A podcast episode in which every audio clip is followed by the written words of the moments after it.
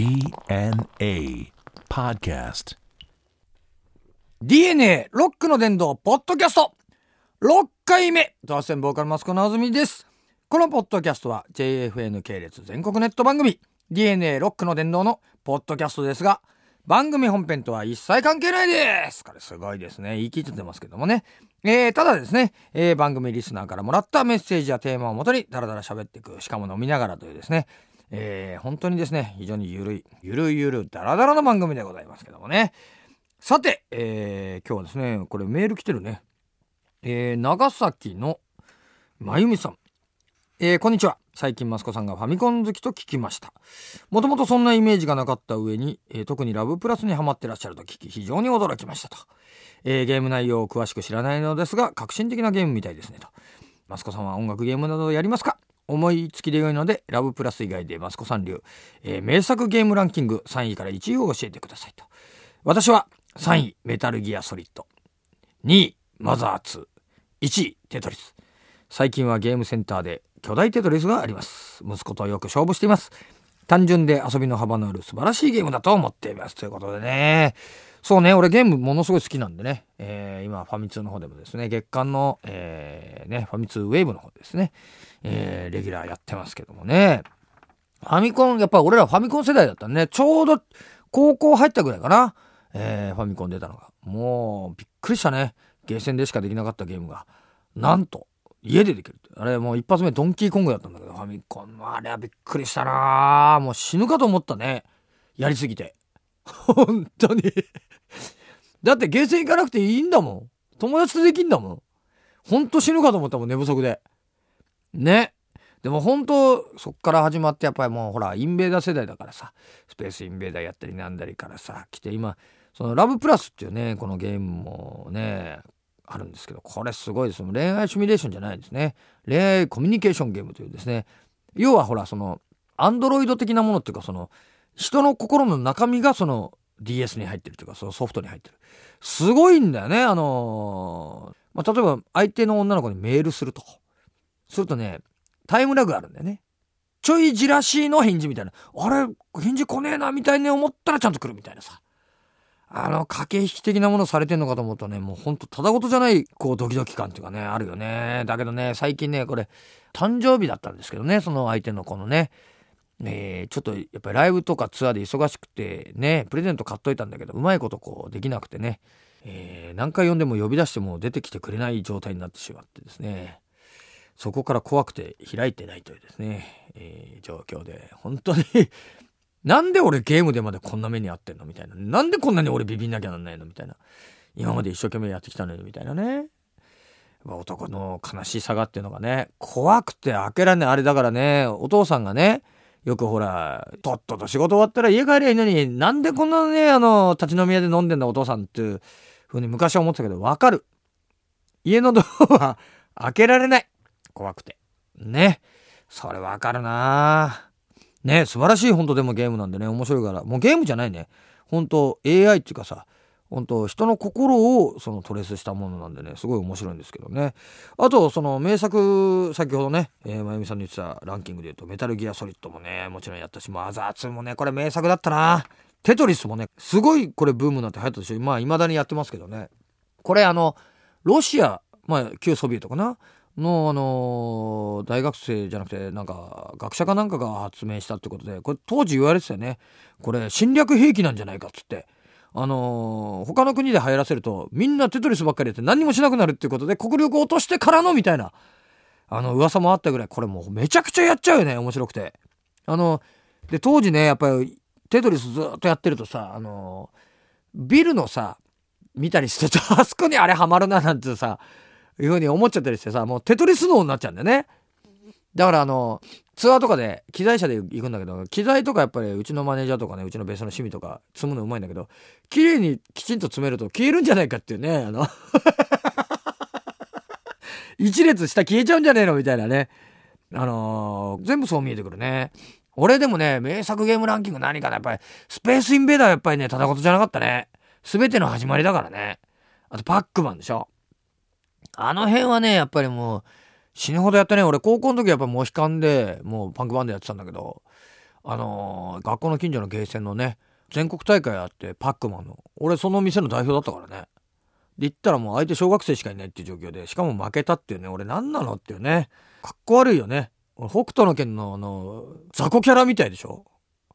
ものすごい病ジャン来てモヒカンで行って1回戦負けっていうさ。俺ねあのね100円で長い時間やることできたわけ。だからその3分間とかのそのタイムトライアルで何点稼げるかっていうのはさそれはねやっぱ苦手だったんだよね。1回戦で負けちゃってなんだかわけわかんない状態で帰ってきたけどね。あとね最近やってるのはね「コール・オブ・デューティー」っていうゲームがあってこれあの FPS ってってあのファーストパーソンシューティングってってあの一人称視点だね。自分が銃持ってるとこが画像であってその戦場で一兵士としてなっていくっていうね。やつなんだけどそれのねオンライン対戦ね世界中のやつらとチーム組んで戦うっていういわゆる反戦ゲームだと思うんだよね。戦争行ったらこのどんだけ自分簡単に死ぬかってことすぐ分かるから。すごいよ。ちょこっと首のあの出して覗いただけで頭スコーンと打ち抜かれててもうほんと情けないんだけどね。これ面白いんだな。1試合ね10分ぐらいだからさまたキレもいいからね。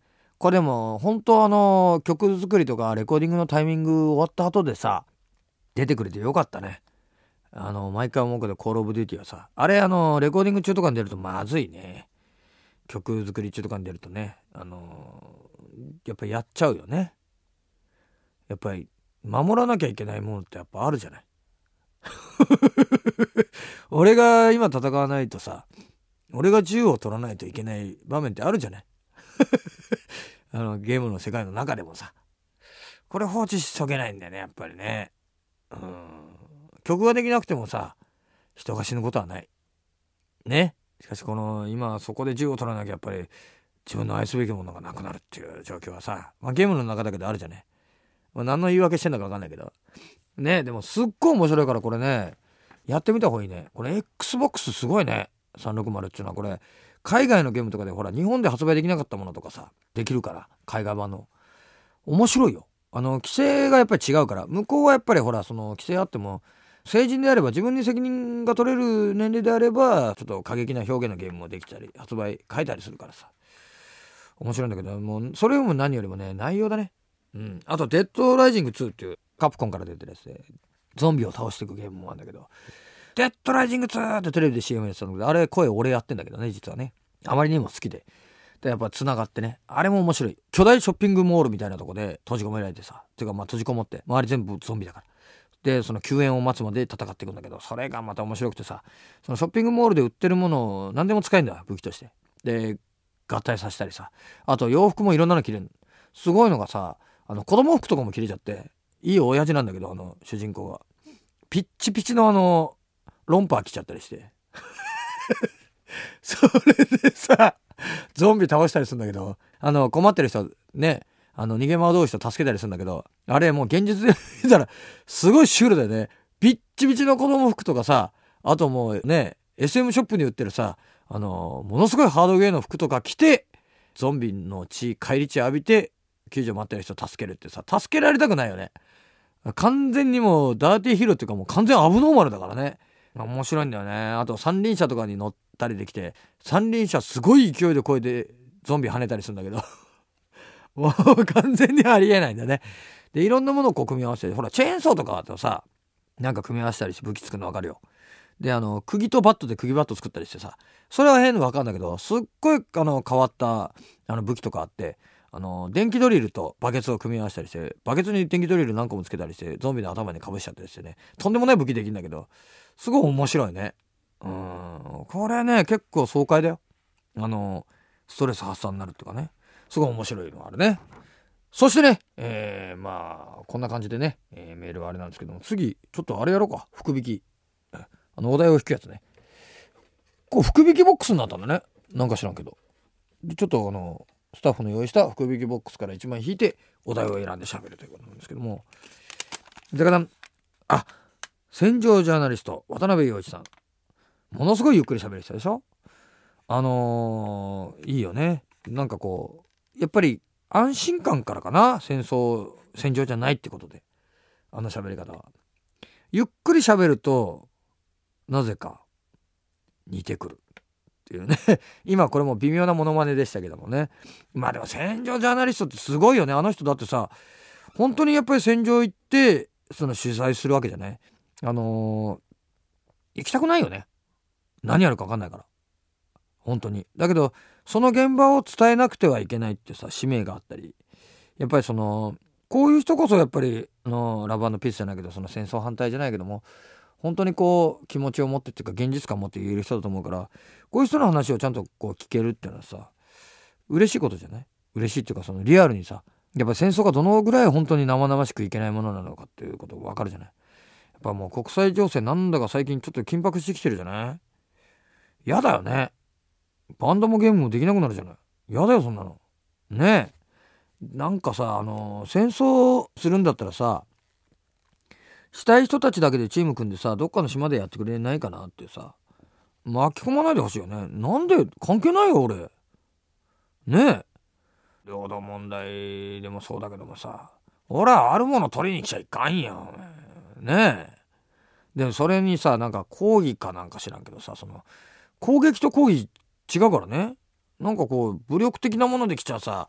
じゃあその世界中で一番ねえ強い武器っていうか核とかさいっぱい持ってるところが正義なのって話なんじゃないそこが力強いやつが何でもやっていいのってことになるじゃない？そういうことじゃないじゃない？で結局そこのにしか考えが行き着かない人が戦争するわけじゃない。絶対よくないよな。子供だってわかるよ。だってこ自分とこのさ子供にはさ喧嘩ダメだよって教えてるわけじゃない。ねどんなその政府のやつでも軍部のやつでもさ子供も喧嘩しちゃいかんよって人殴っちゃいかんよって言ってんのに自分でやって殴ってるとこか殺しちゃってたりしてんだからこれ。また矛盾だね。もう本当幼稚園からやり直した方がいいね。幼稚園の先生に全部怒られた方がいい。人のもん取っちゃいかん。嘘言っちゃいかん。ねえ喧嘩しちゃいかんってさ。これ基本的なことわからんとどうもなるんだな。でもこの戦場に行ってねその様を俺たちに伝えてくれるっていう人がいるっていうのはさ命がけでそういう仕事してくれてる人がいるっていうのはさこれはすごいことだよね。うんまあ本当感謝しなきゃいけないね。あのバラエティ見てるとね面白いやっぱ人柄いいんだろうね。やっぱあのぐらいの人柄じゃないとやっぱ人のためにそういう風にしようなんて思わないだろうな。うんだって関係ないからねそこの国の情勢はさ本来は。でもやっぱりなんちゅうの対岸の火事ではないんだよね絶対自分にもないとは言い切れないことだからさ。そういうのをやっぱ伝えてくれるっていうの大事だよね。うん。まあ喋り方独特だけどね。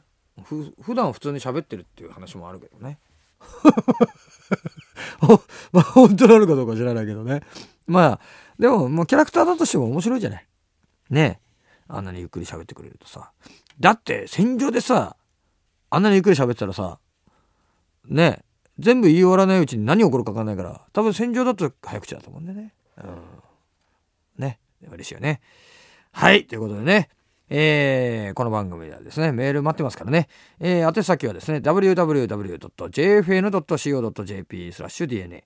www.jfn.co.jp スラッシュ DNA ですからね。メールフォームで送ってください。